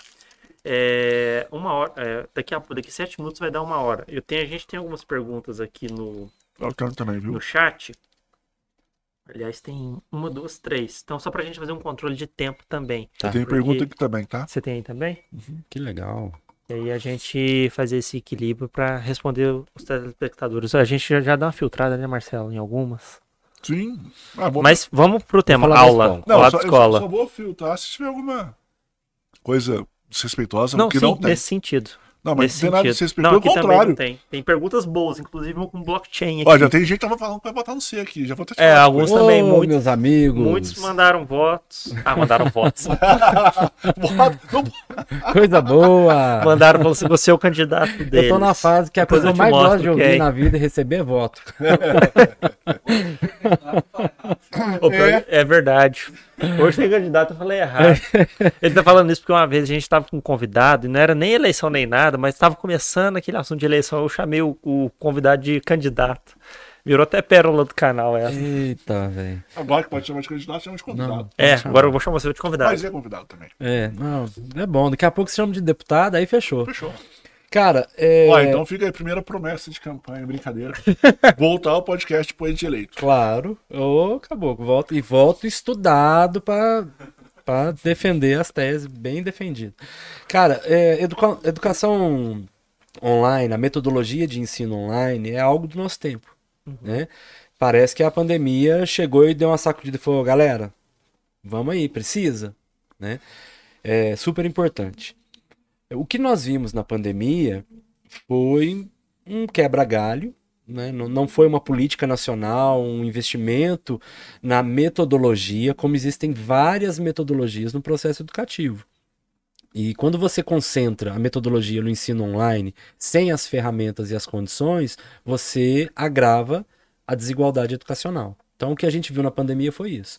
Né? O menino, a menina, que o pai, graças a Deus, pelo seu trabalho, por mérito e tal, tem uma internet em casa, um quarto separado para o menino estudar, né? Uma família que consegue é, acompanhar o estudo tal. Esse menino, essa menina conseguiu um desenvolvimento, né? Aquela criança que tem três, quatro irmãos, que divide um- uma cama na sala, que não tem internet e tal, tal, tal, tadinho, e ficou muito prejudicado. Eu acho que a pandemia veio dizer para nós, hoje que nós estamos lá na educação presencial, que a gente tem que investir nessas tecnologias. Eu acho que educação hoje não existe sem tecnologia. Eu até vou fazer um, um merchandising aqui. É, quando eu fui diretor do Davi Campista, eu tive o orgulho de instalar um data show em cada sala. E eu falo que nem na PUC tem um data show em cada sala. Ó, No Davi tem. Né? Isso, é, isso é acesso à tecnologia, porque você liga um Wi-Fi na escola, o professor chega lá, pá, fala, ó, gente, hoje eu quero passar um documentário do YouTube para vocês, não tem demora, não Sim. tem... Escola geralmente é um data show, estraga o cabo, monta, acabou. A luz queima do. É, tá de- onde, né? é. Tá pra lá, bota pra É. lá. Ali não, eram 17 salas, nós botamos, não foi nas 17, mas depois dividiu sala. Mas em todas as salas da escola da Vicampista nós colocamos tal. Então eu acho que precisa ter esse investimento. Né, que os meninos tenham acesso a notebook. O prefeito, mesmo quando foi candidato, no plano de governo dele, registrado no TRE, tem uma proposta lá de um notebook para cada professor. Estou esperando o meu até hoje. né, Mas fez a promessa lá dele, né? É, contratou uma empresa aí para fazer um projeto meia boca que ele fala que é de tecnologia também, mas tem que ter um investimento com equidade. né? Que tenha internet para todos, que tenha equipamento para todos e que a gente possa aproveitar, cara, porque a- as crianças hoje gostam de aprender. Você consegue dar uma aula com todo mundo no celular, sabe? Sim, Eu, tem aula que eu faço todos pegarem o celular. Para gente, seria um sistema híbrido? Um não, sistema modelo presencial. É presencial? igual, é igual método. Por exemplo, eu tenho aula que eu faço um círculo. Porque aí eu acho a horizontalidade, o olho no olho, compartilhar a experiência, é uma forma. Tem aula que eu levo um rádio, levo uma letra da música e peço para eles acompanharem a música. É outro método. Então, o uso da tecnologia, da rede social também. Eu tenho uma aula que eu, que eu trabalho com os meninos, né, um, um período, na verdade, que a gente fala sobre cultura. Aí eles vão aprender o que é cultura popular, o que é, cultura, é, indústria cultural, é, cultura, enfim, de tudo. É, no final, o que, que eles fazem? Já está superado porque é o que eu sabia fazer. Hoje tem que criar outras ferramentas. Mas há um tempo atrás, a gente criava um blog. Aí a culminância do trabalho era tudo que a gente estudou nos livros, na sala de aula, ir para a sala de informática e lá o menino criava um blog lá sobre movimento de contracultura. Os meninos criavam um blog sobre o movimento hippie da década de 60. E ao invés de ir lá na frente, fazer um seminário, falar, falar, falar, eles apresentavam um blog. Para isso você tem que ter um data show, você tem que ter uma sala de informática, você tem que ter tecnologia. Então eu acho que tem que haver esse investimento, como tem que ter investimento no básico também. Mas aí, então, seria sempre aula presencial. Cara, você não. Até aula- o segundo grau, tem limitação. Eu acho que não, não, não, não, tem, não tem aula online que substitua a aula presencial. Até não. faculdade. Existem O, formatos. o contato com as pessoas é muito bom. Esse É. ambiente. E você acha que até para faculdade, por exemplo? Cara, eu fiz uma pós à distância. Então eu vou te falar uma coisa. É, na pós-graduação é diferente, porque pressupõe que na graduação você aprendeu a pesquisar, você aprendeu metodologia, né? Você, você tem uma base para receber um material online, assistir uma videoaula, tal, alguma coisa assim. Então depende muito do curso. Mas o presencial, a educação básica, tudo, é, a sociabilidade, como você comentou, ela é fundamental, cara. A gente aprende um com o outro, né? O Paulo Freire fala isso. A gente, nós intermediamos a aprendizagem um com o outro. O professor não é o cara que chega lá e joga conhecimento. Ele tem o método, né? Mas o presencial é insubstituível. Eu queria só te fazer um uma pergunta relacionada à, à época da pandemia. Ah, deixa eu só te cortar, porque Tá. a gente deu uma hora. Vamos passar para as Tá, perguntas? deixa eu só fazer essa perguntinha. Ela é Fala. rápida. e Eu vou tentar ser vai- mais rápido na resposta. Tranquilo. Sim. Não. Você vai perguntar. Você viu algum sistema em qualquer lugar do país que você achou que foi interessante? Nessa época de pandemia, aula online e... Vi. Eu vi. Eu vi uma escola em que a criança ela ligava o notebook às 7 horas da manhã, abria a tela, tinha lá 25 crianças conectadas, a professora dava aula, ela tinha um quadro atrás, ela escrevia tal, depois tinha um chat, à tarde ela tinha um momento para tirar dúvidas online também com as crianças e dentro da atual, né, daquele momento, eu acho que foi muito bom. Só que essa criança pagava 1.500 reais por mês. Você ia perguntar se era rede pública ou É. É isso, cara. A, a pandemia veio Mas você mostrar. que foi bom esse sistema? Sim, Dentro daquela realidade, sim. dentro da realidade, É, né? é. Beleza, Ciro. Vou passar para as perguntas. Então, pessoal, é, eu estou. olha- Mentira, eu não vou não, que o Fagner tá doidinho para perguntar. perguntas, mas é do Fagner. É, a primeira é do Fagner. É, qual que é a dificuldade de se instalar uma internet pública em pontos descentralizados que consiga atender a população? Só antes de responder, só repetir a sua pergunta para quem está nos ouvindo. O Fagner perguntou qual que é a dificuldade de se instalar uma internet pública descentralizada que funcione na rede pública de ensino, Ensino, ensino e Praças. praças públicas de forma geral. Obrigado. A dificuldade chama-se vontade política.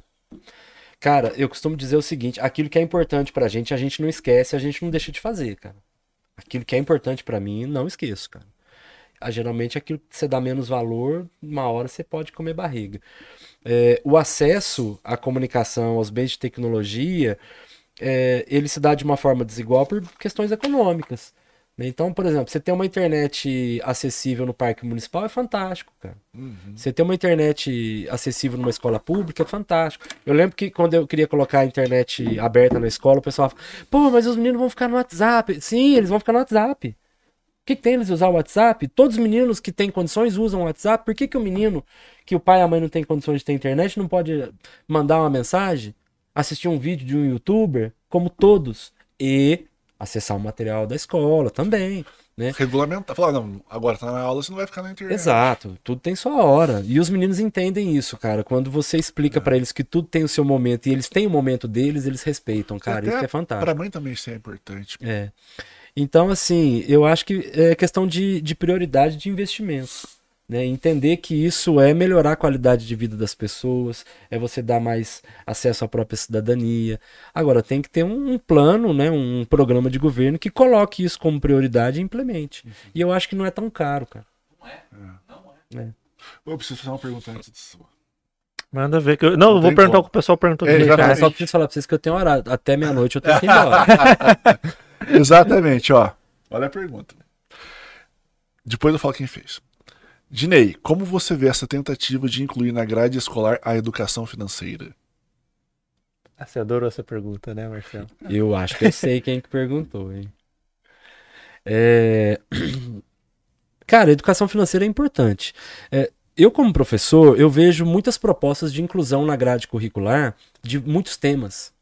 Educação financeira, educação para o trânsito, é, uma que eu defendo muito, educação para direitos humanos, sabe? É, eu acho que muitas vezes o conteúdo das disciplinas ele é muito engessado. Eu não, não, não sei como que não se trabalha esse tema na aula de matemática, sabe? Eu acho que às vezes o conteúdo ele se torna muito abstrato e distante para os meninos. É, eu brinco assim, né, que na educação básica eh, os meninos aprendem a equação de segundo grau que faz aquele mundo aquela conta lá que você olha no quadro assim, parece um escrito chinês para quem não, não acompanhou e a resposta lá é x mais 2 igual a 4, sabe? E e o menino tem que saber fazer uma compra nas Casas Bahia, cara. Uhum. Entendeu? Ele tem que saber Você tá pagando juros. se ele tá pagando juro, quanto que vai sair no final, que o valor da parcela não é o, o grande negócio da questão. E eu acho que a educação básica ela tem que focar muito nisso. Ah, Dinei, você tá diminuindo a qualidade? Não, não tô diminuindo, eu tô dando aplicabilidade da educação. Se eu for ensinar no ensino médio sociologia que eu aprendi na faculdade, os moleques dormem. Durkheim, Weber, não sei o que. Ai, que chatice. Agora, isso não quer dizer que eu não vou trabalhar algumas metodologias, alguns conceitos deles no dia a Sim. dia, discutindo coisas da vida deles. Eu acho que a educação financeira, ela pode ser contemplada nas aulas de matemática e deve ser contemplada como conteúdo programático. Como disciplina, eu tenho minha- meu receio, porque se abre para isso, a educação para o trânsito é importante, sabe? Mas na educação para o trânsito, você discute em geografia também, cara. Educação pelo trânsito, primeira regra, dê seta. De seta. Mas você Aprenda a usar a seta. Na hora que fala de educação financeira, as pessoas imaginam que vai ser oito anos estudando esse negócio. Talvez não necessariamente serão oito anos estudando educação financeira. Sim.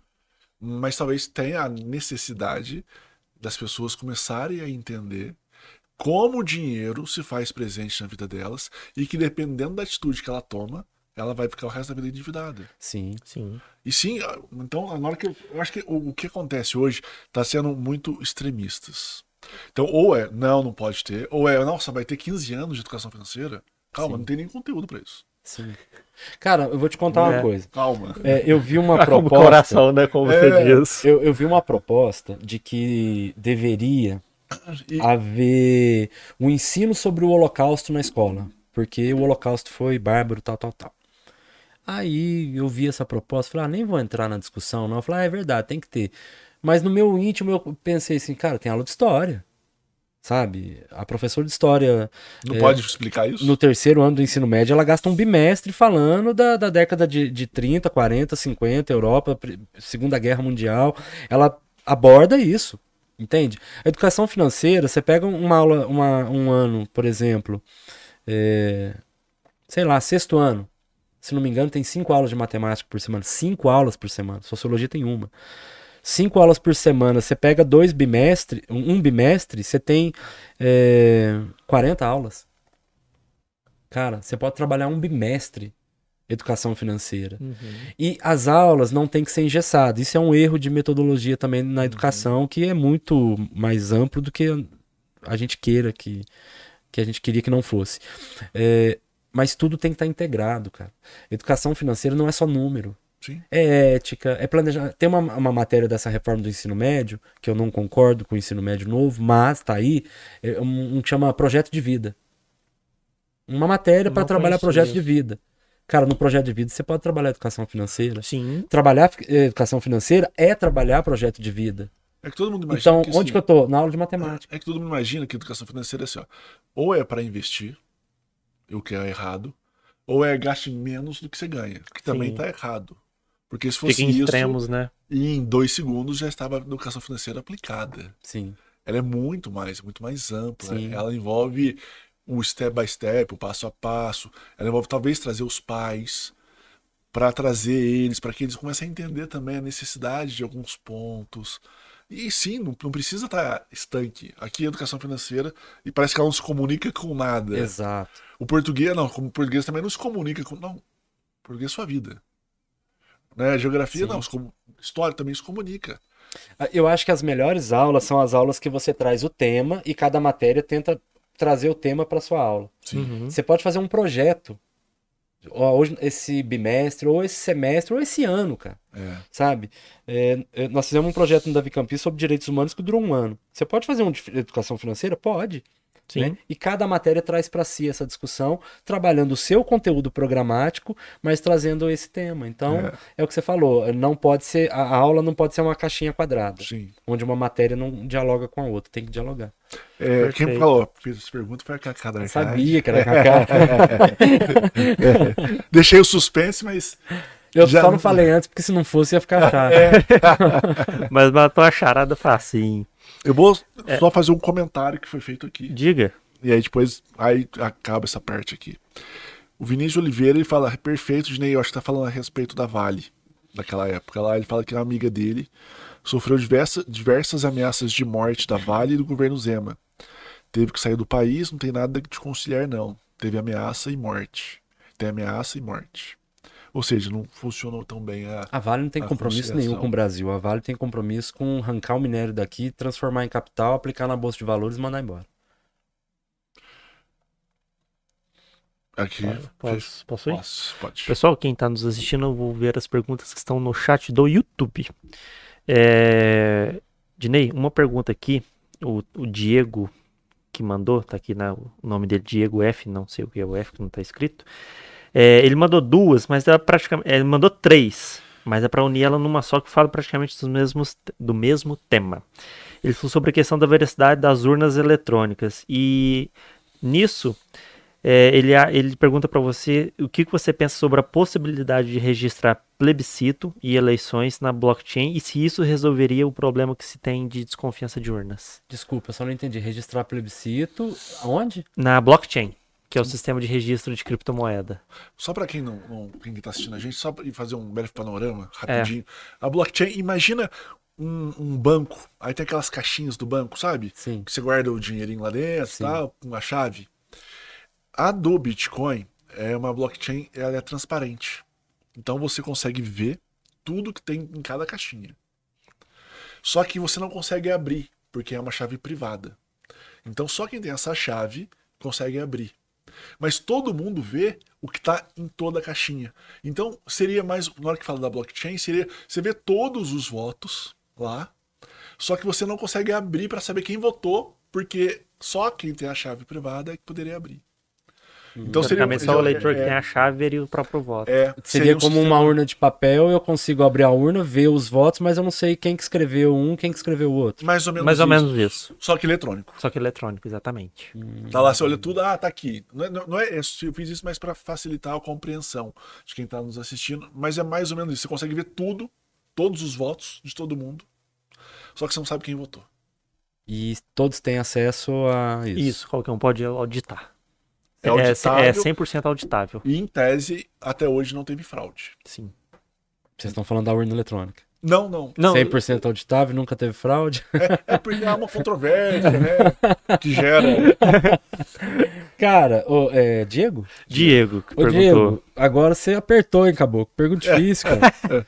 Se o Marcelo não tivesse dado uma panorâmica aqui, eu ia pular essa. Cara, eu, eu tenho a seguinte opinião, cara. A urna eletrônica, ela é confiável, ela é auditável, ela nunca deu problema, não tem nenhuma, nenhuma, ao longo da história, nenhum caso de corrupção. E a gente só tá discutindo isso, cara. A gente só tá. Essa pergunta, por exemplo, ela só surgiu, né? Não que o Diego concorde nem nada, Mas enfim, essa questão só surgiu porque tem um caboclo fora da casinha que virou presidente da República e que agora inventou que a urna que levou ele ao cargo de presidente não é confiável. Mas sabe qual que é o Uma- receio? Só uma pergunta, rapidinho. É, O, o, o- a urna, ela, é- o código dela é 100% auditável também? Eu não sei, sendo Ela, ela sincero. é 100% auditável. Ah, então, tá. assim, ela não tem como você invadir, ela é totalmente. é, ali você imprime o, o, o BU, boletim de urna na hora, tudo. Né? Igual você fazia antigamente, você olhava a urna para se não tinha nada dentro e tal. É, é muito mais. Pra você ter uma ideia, aqui em Poços nós tivemos uma eleição fraudada em 1996, quando era voto de papel. Que é Não muito mais disso, não. fácil. Opa! O, o Paulo Tadeu perdeu a eleição em em 1996 porque uma urna do Marco Divisório chegou com mais votos do que tinha. Eita, eu não sabia Eita. desse fato. Eita, né? A urna aberta, essa história é antiga. Então, assim, é, nós estamos falando de sistema financeiro de, de bitcoins aqui, entendeu? Uhum. Como é que nós vamos questionar isso? Eu, eu confio muito na urna eletrônica, acredito que não. É uma discussão que não era para existir. Só existe porque aquele, aquele caboclo lá que, que fala que remédio de piolho é remédio para para Covid, que fala que a Terra é plana, sabe? Que fala que não teve ditadura, que, sei lá, que fala com as barbaridades dele. Aí ele inventou isso, cara. E, infelizmente tem uma parcela da sociedade que acha que esse cara é referência. É. Convenhamos, não só o brasileiro, né, mas como todo. Uma parcela do povo gosta de uma teoria da conspiração. Nossa É. senhora. Mas sabe o que, que ah, levou também a uma, a uma robustez a esse tipo de, de manifestação? É que teve uma lei que o Congresso Nacional aprovou pela, lei, pela volta do voto impresso também. Seria impresso o voto, uma coisa assim. O STF declarou ela inconstitucional, 2020 agora. Então ela é de 2018 para 2020. Eu até, até olhando aqui que ele confirma a liminar e declara inconstitucional a volta do, do voto impresso. Então é o Congresso Nacional estabelecendo pela volta do voto impresso em alguns. Não sei, eu nem, nem sei como é que é. Que seria. E aí o STF declara inconstitucional, ganha robustez esse tipo de conversa. Ah, mas pra esse povo qualquer coisa vai ser robustez. Qualquer besteira que o Bolsonaro falar na, na internet pra eles é robusto. Qualquer É, fake news Mas o que ele Supremo falar. chancelando uma Você falar que inconstitucionalidade o de uma cinto lei, porca tomada cola, né? É, não, se o Bolsonaro falar, uai, gente, pelo amor de Deus, o Bolsonaro falou que remédio de piolho é bom pra Covid. O que mais? Escabim. Sabe, vocês são uns caras inteligentes, vocês mexem com tecnologia, vocês têm uma visão ampla de mundo, de economia e tudo mais. Sim, não tô puxando o saco, mas é fato. Aí é- é um nível de discussão, sabe? Agora tem uma galera aí que questiona se a Terra é redonda, entendeu? Então, pra essa galera que questiona isso, questionar a urna eletrônica é, É, é, é fácil de saber que a Terra é redonda, é só assistir lançamento de foguete ao vivo. Pronto. Por quê? É transmitido. Os lançamentos dos foguetes sai, você vê. Ah, esse redondinho, aí que é bonitinho. redonda, né? Que esse- Quer saber que é tá, redonda. Tá, tá, tá, tá, tá. Mas essa, essa questão da blockchain aí, para um futuro, é até interessante, porque assim, a pessoa vai acompanhar em loco ali, Ao vivo. ao vivão. Não, é um ao vivo mais ao vivo do que já é a apuração, né? Esse Diego F, que você comentou rapidinho, perdão.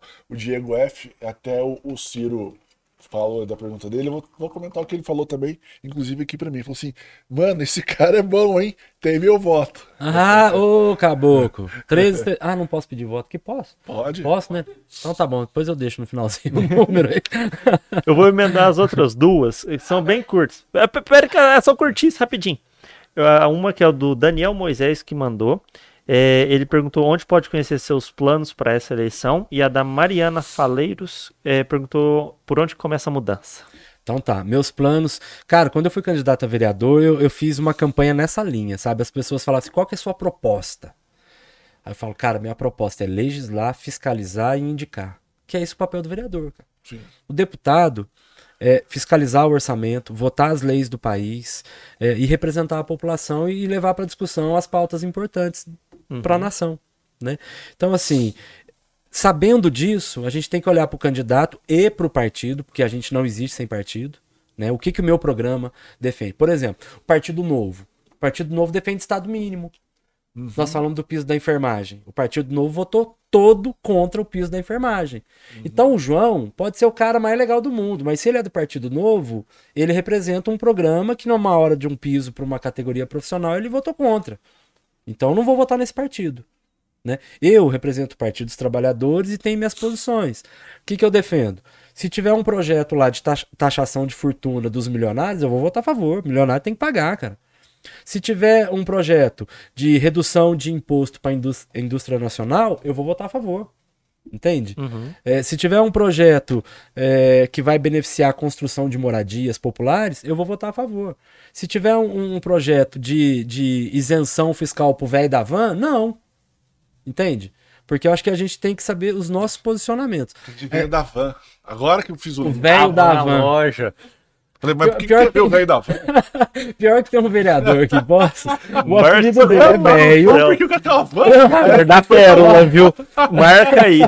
Deixa eu mandar um abraço pro Aí depois que Silvio. eu fiz o link. Deixa eu mandar um abraço pro Silvio, que o apelido dele é velho, ele é vereador e ele mexe com van. Esse Então, velho assim, da van é gente fina. Ele é gente fina, é gente boa, o cara defende o povão. Agora, o velho da Avan, não. Então, assim, o, o deputado, ele, ele vai para o Congresso com posicionamentos. E ele vai discutir o Brasil inteiro. Então, quando eu for discutir Bitcoin, obviamente vocês perceberam, eu vou ter que estudar muito, cara. E eu vou pegar e vou analisar onde que é bom para a população, onde que é bom para a economia nacional e onde que eu consigo ter desenvolvimento com isso. Fechou, cara, tô dentro. Né? Por quê, cara? Porque todos defendem o povo. Ah, eu amo o povo, eu defendo o povo, não sei o quê. Aí o cara vai lá e vota contra o piso da enfermagem. Ah, não, saúde, educação e emprego. Você sabe por que todo candidato fala saúde, educação e emprego? Porque E segurança. E sensíveis, segurança. Por quê? Saúde, educação e emprego você fala pro pobre. Segurança você fala pra classe média. Então você faz pesquisa de opinião pública e vê o que, que o povo tá pedindo. Se o povo pede segurança, ele vem falar de segurança. Entende? Aí o cara faz um discurso danado, e aí, na hora que tem lá uma proposta de emenda constitucional, como teve em 2016, que congelaram o investimento em educação e saúde por 20 anos, e é- hoje você está vendo faltar médico no PSF, as pessoas não associam isso ao que aconteceu em 2016. O deputado votou a favor do congelamento do investimento em saúde, educação, segurança por 20 anos. Nós estamos só no sexto ano. Entende?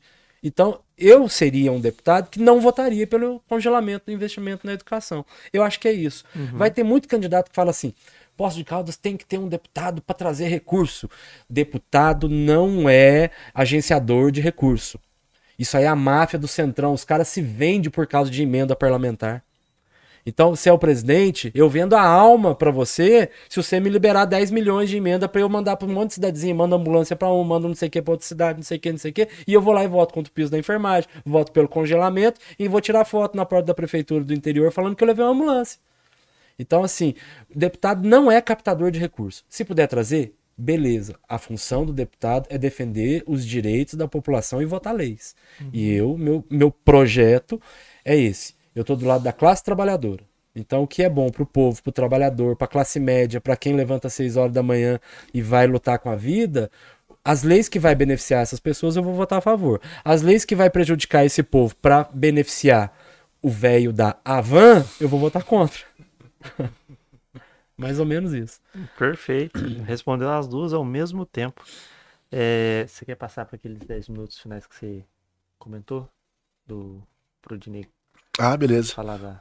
Vê se tem mais alguma aí Ó, também. na próxima entrevista eu tô sabendo que vai vir um candidato novo aqui. Você pergunta pra ele por que, que o partido dele votou contra o piso da enfermagem. Vamos ver se Pode ele deixar. um abraço pro André. O André, ó, você já sabe, tem essa pergunta, hein? Não, ele é gente boa. Só, só o programa do partido dele que eu discordo. Ele é gente boa mesmo. Porque no fundo todo mundo busca a mesma coisa. Talvez um por um caminho, outro por, por outro caminho. É Eu que não a mesma dessa forma. coisa. Não, é, é que Às a vezes mesma são caminhos coisa. diferentes pro mesmo resultado. É, Hum, mas não sei. É que às vezes a mesma coisa. O que, que é a mesma coisa que nós buscamos em comum? O bem. sim. Só que tem gente que entende que o bem é que um milionário ganhe muito e eu ganhe uma migalha. Eu não entendo dessa forma. Não, mas eu falo assim, todo, todo, mundo que eu percebo, fala, não, a gente quer que todo mundo tenha uma vida digna, tra- o trabalhador tenha o seu emprego, que a pessoa possa desenvolver o que ela busca, empreender. O caminho é que talvez divirja um pouco. Como se chegar a isso? É, mas tem os interesses, tem os posicionamentos. Ah, não, Vou te contar um caso. Sempre, sempre tem a sua. Eu, eu fiz um projeto na interesses, Câmara né? Para, durante o período da pandemia, excepcionalmente, os vendedores ambulantes pudessem eh, trabalhar com uma licença precária. Simples. Você vai na secretaria, vai lá, apresenta, papapá, documento, tá certo, tal carimbo, vai trabalhar em paz, cara. Pra ninguém prender um vendedor de goiaba na rua Assis, igual eu já vi. Um vendedor de meia. Alguns setores da economia de posse não gostaram, porque acharam que um cara que compra uma sacola de meia na 25 de março vai quebrar uma loja, uma rede de loja de meia. E eu não, acredito nisso. Todos, todos que puderam participar desse processo no âmbito político dizem que é para o bem de todos as suas votações, seus posicionamentos. Sim. Mas nem todos defenderam esse projeto. Você entende? Porque tem uns que vai dizer que não, porque eu vou ser contra, porque vai quebrar o comerciante. Eu já acho que não, não vai quebrar o comerciante e o cara pode sobreviver. O que que um vendedor num carrinho de mão com goiaba vai quebrar o Super Vale? Duvido, cara. Não vai. Num período de pandemia, né? Quem que tem um- na sua vida um momento que fala assim, meu sonho da minha vida é ter um trabalho precário e vender uma bala no semáforo? O cara que tá ali, cara, ele queria estar registrado numa empresa, numa Danone, ter uma carteira assinada, direito, aposentadoria, férias, INSS, é isso que ele quer. Se ele tá ali, é porque não teve outro caminho. E vai ter quem acha que deixar ele trabalhar é o bem, e vai ter quem acha que se deixar ele trabalhar, não deixar ele trabalhar é o bem também, entendeu? Sim. Então eu acho que às vezes o bem depende do ponto de vista. É, em ambos é o bem. Mas cada um pensando de uma forma Exato, diferente. exato. É porque o bem é um posicionamento moral, né? É. É. O, o Dinei, é, eu queria que você, então. Você quer que a primeira. Ah, gente, se inscreve no canal, vai. Pô, a gente tá fazendo tanto com tanto carinho e amor. Vamos lá. Ajuda a gente pra caramba também. Ué, não vai aproveitar pra falar? O quê? É porque esse canal vale a pena. Ah! Ah, você quer falar do pão de queijo. É, Também vale também pena. vale a Tá pena. bom. Ô, Dinei, eu, eu pensei em duas possibilidades. A gente colocou aqui uns para você fazer uma conclusão de uns três minutos. Eu acho que você até comentou um pouquinho agora as suas motivações. E para você se divulgar, divulgar suas mídias, divulgar seu número. Gente, eu descobri uma coisa. Quando vocês for votar esse ano, o primeiro candidato que vocês vão votar é o deputado federal. Hum, Então não tem isso é erro. importante saber. 1360. Deputado federal, Dinei, do Partido dos Trabalhadores. É ali, né? Do Partido dos Trabalhadores. é, com uma proposta muito clara. Defender aquilo que é o certo, que é o correto. E eu entendo que a sociedade não é uma sociedade harmônica. E também não entendo que o conflito é é uma coisa ruim. Igual aqui, né? A gente teve conflitos. Né? Sim. Eu aprendi com vocês, talvez vocês possam ter aprendido Sim, alguma coisa sim. comigo. É isso, cara. É, e nessa natureza da sociedade, da nossa vida, de ter o conflito como algo normal, a gente tem que ter lado.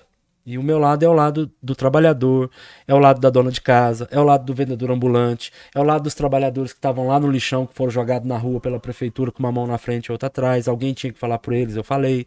Meu lado é o lado dos moradores da Zona Sul que lutaram pela moradia nos predinhos e conseguiram quando a gente abraçou a causa. Então tem segmentos da sociedade que precisam de voz. Eu, eu, eu gosto de dar voz a essas pessoas.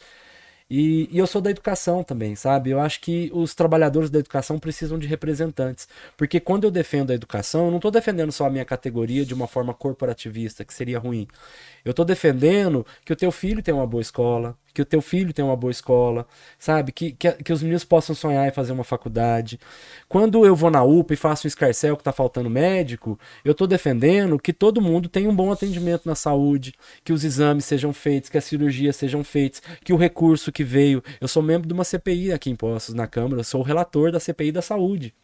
Quando eu estou investigando lá 250 mil arquivos dos contratos de saúde durante esse período, eu quero saber se o dinheiro foi bem aplicado, se alguém fez uso de má fé, se teve algum erro, porque a gente paga imposto para as coisas funcionarem bem. Eu defendo o poder do Estado, mas eu quero que o Estado funcione bem, ao nosso dispor. Então eu me coloquei à disposição 1360 como deputado federal e mais do que isso, gente. é, nós votamos em partidos e programas e eu sou o candidato do Lula. Sabe? Pode ter alguém que critique, ah, o Lula isso e aquilo. Para mim, o Lula é o cara que criou o SAMU, é o cara que ampliou o PSF, é o cara que criou a política do CRAS, é o cara que trouxe a política do CREAS, é o cara que criou o restaurante popular, é o cara que criou a farmácia popular, medicamento de, de diabético, hipertenso de graça para a população, é o cara que, que criou o programa Minha Casa Minha Vida, é o cara que que dentro desse programa do seu partido, com a Dilma, trouxe 15 mil médicos para trabalhar onde ninguém queria trabalhar.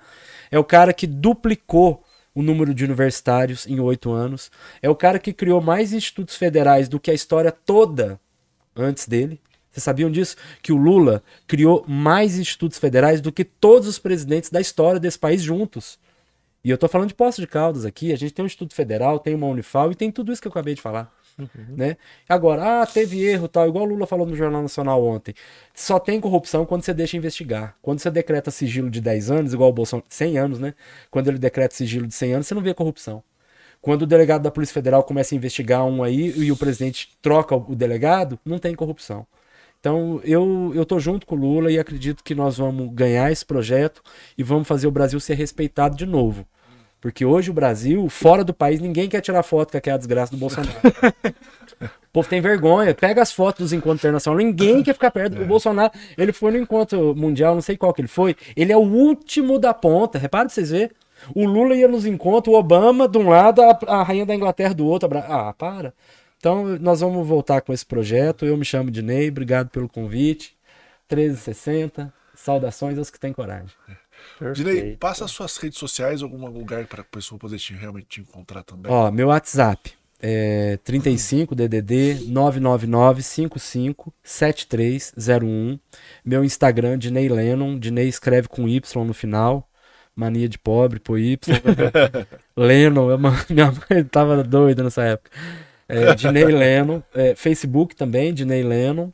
É, mas eu, eu tô sempre disponível no WhatsApp. É a rede que eu mais me comunico, tá, uhum, gente? E dá trabalho, mas eu comunico. 999-55-7301 e também.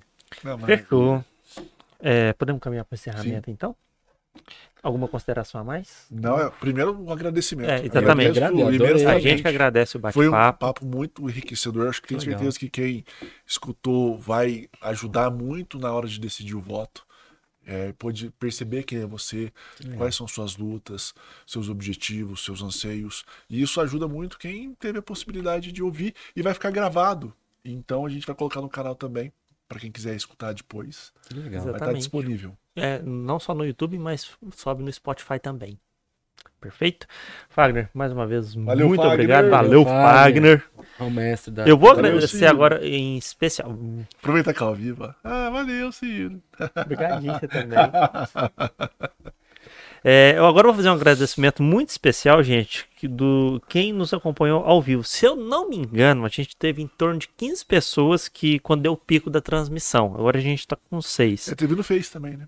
É, no Facebook também. Então, tivemos quase 20 pessoas. Muito obrigado. Essa foi a nossa primeira live ao vivaço. E correu tudo bem. Total de pessoas, 64 visualizações. Ó. Ó. No, no YouTube.